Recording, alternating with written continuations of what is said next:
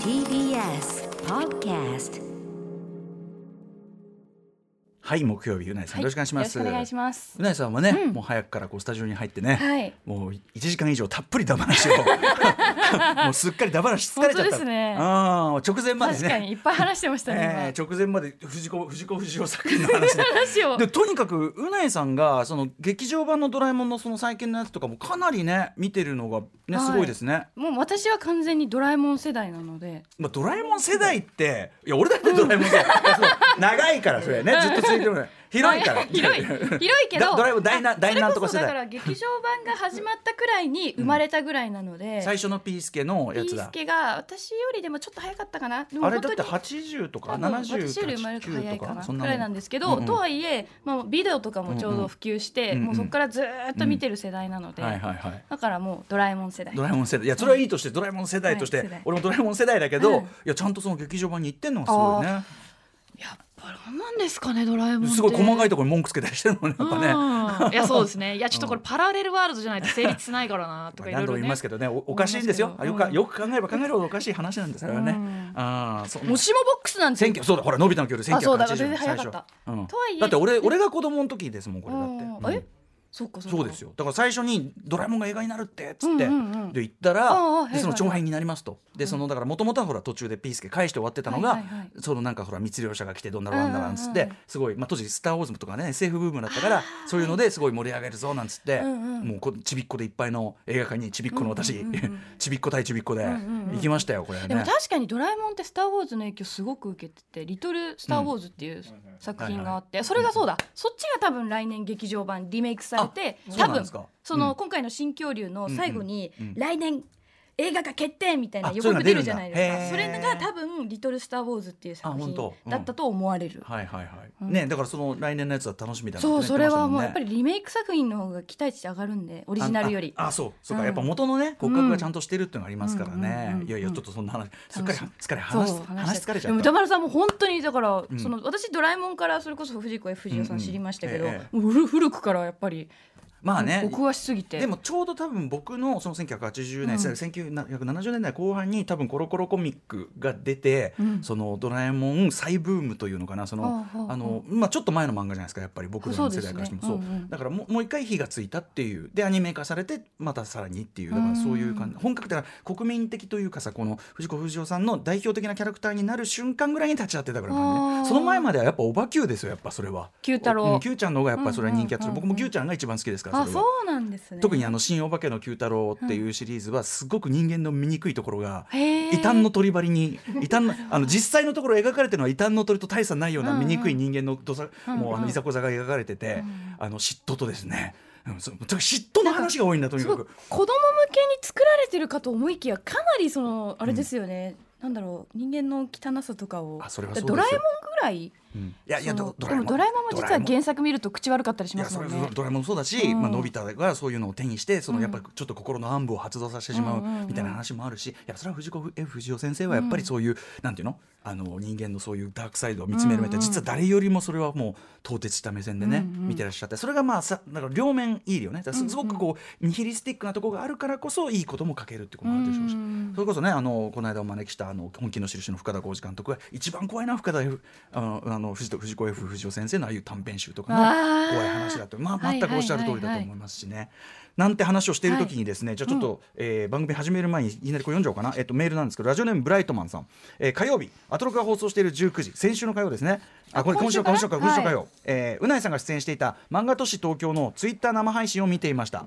ねすいません。いやいやいやいいいんですいいんですよ、えーライブダイレクトの配信チケット買ってるので許してとこれねあの後からもアーカイブで見れるのでありがとうございます、えーうないさんのペースと言いますかうないさんがトークを引っ張る引っ張ると。で宮本さんねえっとこのキュレーションしていただいたはい、あの以前、うん。アトロクにも出演していただいた客員研究員の宮本さん、はい、もう、えー緊張すると言いつつすごく喋る人なので2人のグルーヴ感が良い1時間でしたというね、うないさんが、えーまさにカルチャーキュレーション展覧会ですよ、ね、最初おお感心した後展覧会がそもそもカルチャーキュレーションなのでは本当だよ展覧会失礼な話してんな私。展覧会というのはそもそもカルチャーマジどんな目線で言ってんだろう最高ですよ。おっしゃる通りだ、うん。えーリーサルウナポンワールド全開で最高でした、えーおすすめは休憩室。とかもさすがだなと、えー関西からだけど、えー、と11月3日まで見に行きたいなという、ね、あーぜひねうん。東京に来るタイミングがあれば、はい。こちらですね、えっとうないりささん漫画都市東京のツイッターライブ。これはですね20日火曜17時あの19時からやったわけですけど、はい、まだあえのアーカイブがツイッター上に残ってますので,、見れるんね。ぜひご覧いただけたらと、えー漫画都市東京自体は国立新美術館で、えっと、11月3日まではい。開催されてるわけですが、うん。実は、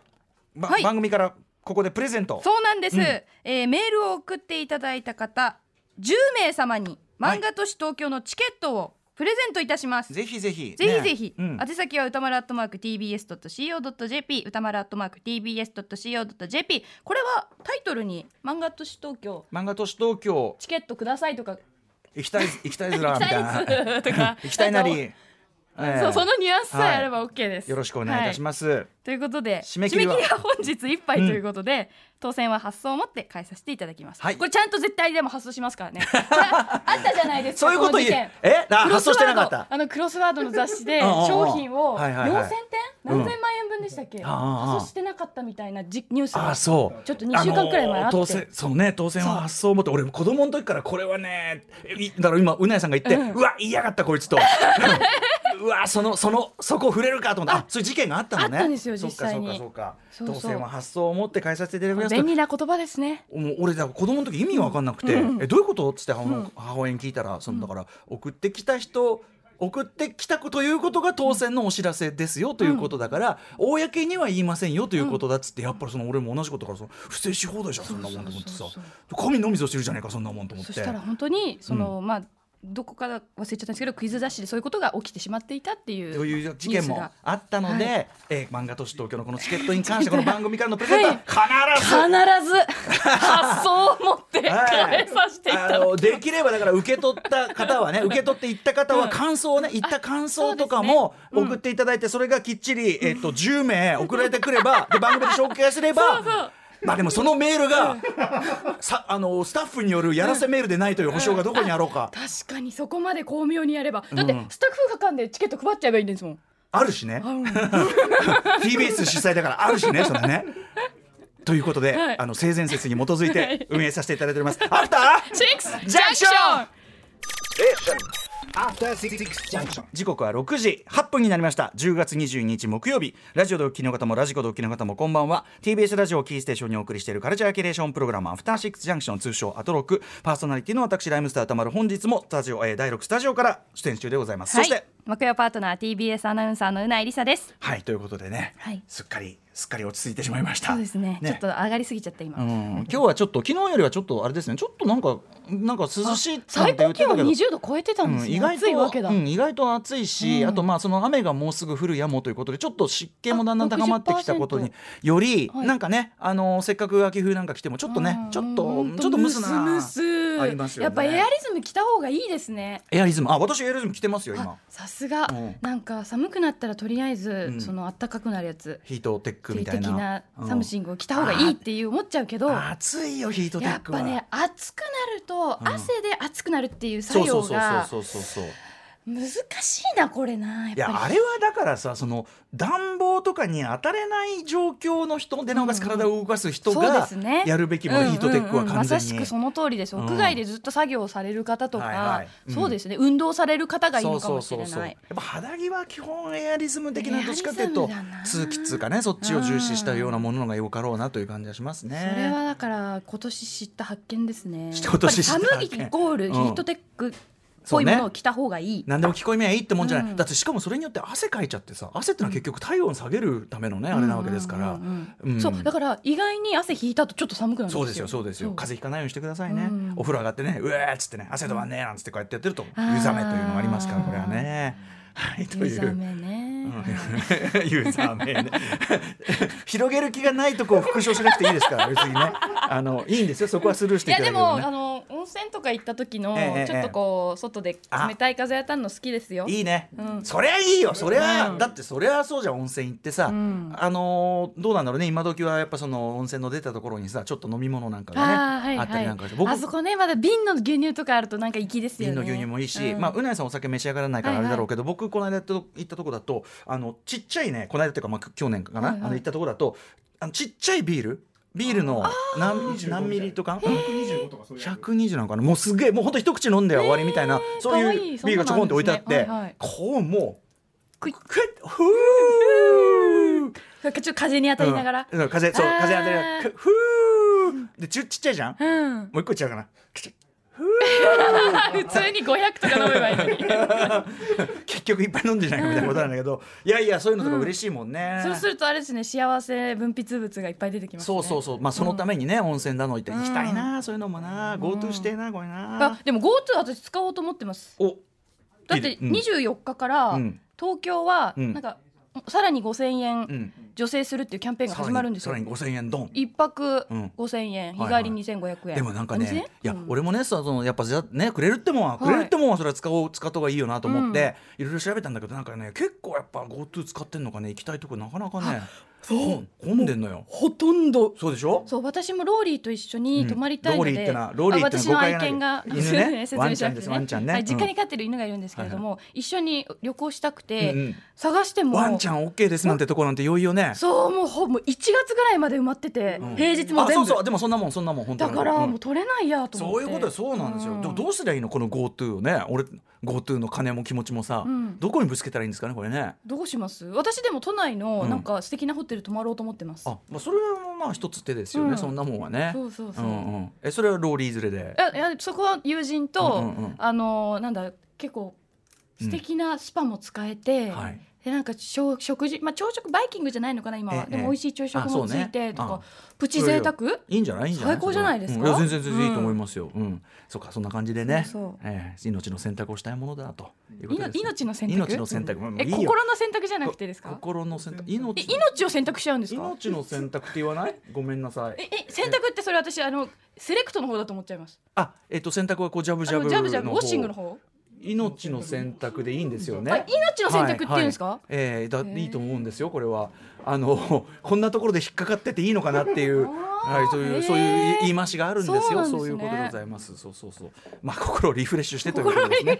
なん全然話が進まない。でねえっとじゃあカルチャーニュース1個ぐらいなんか行こうかな。まあでもはい。カルチャーニュースぜひ皆さんの漫画都市東京ね。うん。あのー11月3日まで。ただ券をね、ただ券。を、ただ券をぜひぜひ差し上げますんで、はい、歌丸アットマーク TBS.CO.JP まで送ってくださいという件と、そうだな、またこの話しますけど、鬼滅の刃ね、はい。劇場版が大ヒットしてますと。でこれあの地上波なんかでもねすごく話題になってる、うん。この番組でもまあなんとなくね話もしてますけども、もう特未だに。集ばっかりテレビつけるとやってますもんね。いまだに私全然未見の状態でなんとかね、どんどうやって入っていこうかなとね、虎視眈々とこう見ているところなんですよ、うんうん睨んでるところ。までも最初はやっぱりこう知らない状態でうんうん。この映画版をいきなり行くとかそういうのがやりたいって話をしたんですけども、あいうん。この映画版に関してですねあの要するに大ヒットしましたよね、うんうん。先週末の興行収入は46億円ですか、うん。で、えーぶっちぎりその,、うん。その3日間週末3日間の、えー収入としてはもう国内興行成績ぶっちぎりで、うん。まあアナ雪アナ雪2の2倍、うん。ね、ということでね、えーまあ、あの興行成績トップも狙えるなんて話はしてきましたけどなんとねその日本での映画「鬼滅の刃」先週末の興行収入がこれニューヨーク・タイムズが報じたところによると日本以外の国の映画館の興行収入合計を上回っていた。だから「鬼滅の刃」でこうやって入ったそのお金が、うん。その他の地球上すべてのうん。映画館でやっている映画の収入を上回った。まあこれですごい。まあ、まあでもこれ端的に言えば皆さんお分かりですね。つまりそのそれだけやっぱ映画館やってないんですね。界的には。というだから僕このニュースをだからちょっとひ一言やっぱ入れてあげるとなと思ったらちょっとハッとさせるじゃない、うん。その「鬼滅の刃」人入ってて「うん。ああ面白そうですね」とか「テネットテネットのウェイ」とかやってるけど、やっぱりその世界全体で見ると全然ね深刻な状況っていうのがね本断当に。片的にしか海外の情報って入ってこないですけど、まあでもねヨーロッパ大変だし。こういう成績を見るとそうそう。ねそうそう。でなおかつその、まあ、もちろんその大きな作品が、うん。まあ、テネットぐらいしか劇場版ではそうんの、やれてなくて今アメリカのちなみにボックスオフィスボックスオフィス復活したんだ一応あのあれはね、えーなんだけど今ですね同じ期間でのアメリカでの興行収入1位はちなみにもうテネットも落ちちゃって、えっと、リーアム・ニーソン主演のアクションスリラー「オーネスト・シーフ」というね、えー正直な泥棒ってことか、で、えーこれが約3億9000万円ということなんで全然もう「鬼滅」のもう10分の1以下ということですよね。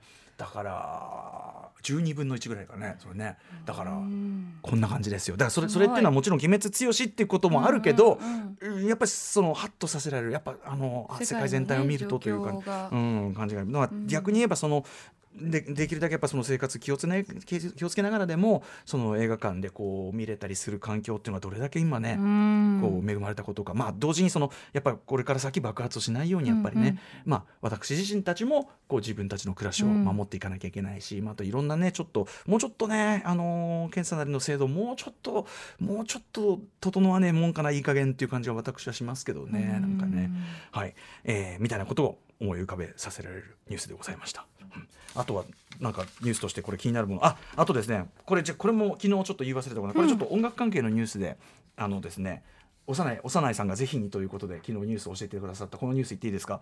あのジャマルイスというですねこれまあどっちかというとあれですねいずれあの西寺豪太君の特集でもしてもいいかもしれないけどあのジャネット・ジャクソンとか、そうだな、えーまあ、マイケルとかもやってるか、まあさあのさまさまざまなジャマイケルやってないなジャネット・ジャクソンとかのまあプロデュースで有名なジャマルイスというスーパープロデューサーがいて、えーでこの2人組なんですけど彼らが自分たち名義のアルバムって作ったことがなかったんですけど、自分たち名義のアルバムをついに作るというここに来て2021年にリリースされるなんてことを言ってて、うん。なのでまあこのタイミングではぜひちょっと西寺豪太君の特集なんかも必ずやるであろうなということで、まあ僕めちゃめちゃすごい好きなあのもちろんプロデューサーですし80年代10日から、まあ、プリンス一派なんですよもともとは、プリンスの一派として、まあ、あの10日から表して出して、まあ、ちょっとプリンスとはちょっとたもと分かるっつうんですけど、まあ、ミネオポリスという都市をですね、あのベースにまあ活動してきてで80年代半ばから2000年代ぐらいいっぱいぐらいまでずっと要するに常に音楽像を更新しながらトップを走り続けたという結構すごい本当人たちって、うんうん。はい。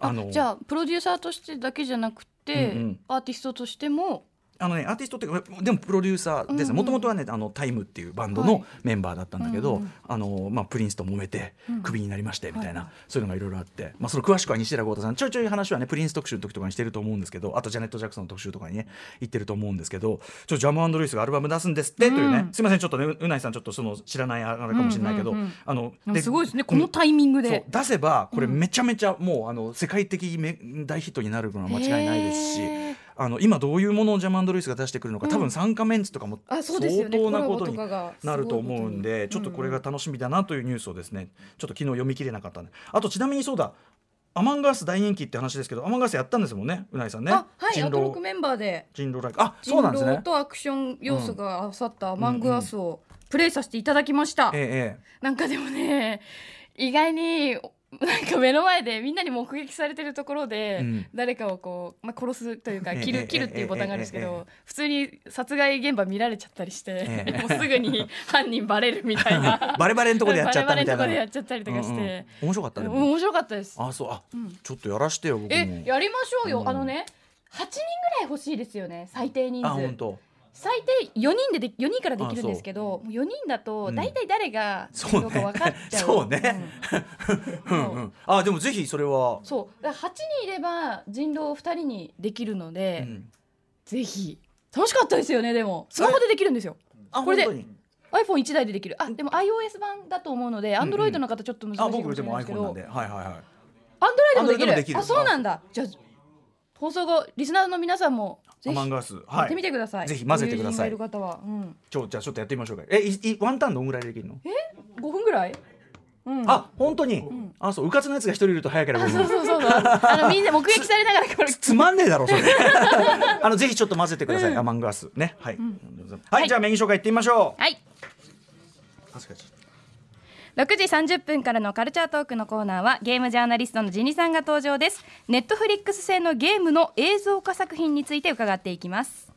はい、そして7時からのミュージックゾーンライブのダイレクトは、えーラッパーモメントジュンさんが3度、番組3度目の登場です、えっ、と今日は動画配信もあるということで、しかも実は言っていいのかな、なんかちょっとエクスクルーシブな曲もあるらしいですよ。楽しみにしていただきたいということです、えーウェブチケットをライブマインというサイトにて500円で購入すると7時から7時30分頃までのコーナーを動画配信で楽しめますので、えーさらに特典としてその10分前6時50分頃から公開リハーサルの様子も見られるということでぜひ皆さん購入してください。その公開ね公開リハーサルと言いつつその本編ではやらない曲をやってくださったりするね、うんうん。感じもありますからね。ちょっとそちらもぜひということで。あと投げ銭機能もあったりするので、はい。これはもちろんアーティストへの支援そしてこのコーナーの維持費に当てさせていただくということになっておりますので、まあモメント潤君まあ毎回ライブガツンとくるねはい衝撃的なライブやってくれるんで、今日も今日もちょっとあの特別な、あの今日今日今日わっとこう出すようなど今日ドーンとドロップするような新曲があったりあるとかないとかという話なので。皆さんえー見届けてください。はい、えー今から番組のツイッターで URL をお知らせします、え1週間アーカイブが閲覧可能なのでぜひご覧くださいませ。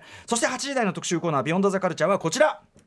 この畑でこの野菜はうーんよくできてる農業視点で映画やゲームを眺めてみればより深く世界観を味わえる特集ということで映画やゲームの背景に何気なく映り込んでいる田畑や農作物。我々素人は何も考えずにボケーっと、ああね田んぼだななんつってね、見てますけど、農業のプロからするとそれはもう全然違う風景が見えているそうなんです。例えば。えーゲームの「ラスト・オブ・アス」パート2のジャクソン軍の畑やばいなとか映画「インターステラー」のあのトウモロコシ畑ってさなどなどついつい考えてしまうということなんですね。確かに。特にアメリカとかだとね広大なそそうういうなんとか畑みたいなのがねね。っていうのが舞台になること多いけど、見る人が見ると、ん。おやっと思ったり さすがと思ったりする。なるほどなるほど。えーということでこれはですね8月27日のラジオできるかなのコーナーでも紹介した「営農とサブカル」というポッドキャスト番組を、えー配信しているジョンさん、えーまあ、とにかく農業従事者としてこういうカルチャーを見るとこういうところが目がつくよというところをですねすごいめちゃめちゃ面白そうだったんで、ね早速お呼びして特集となりました。はい。番組ではリアルタイムでの感想をお待ちしています。アドレスは歌丸アットマーク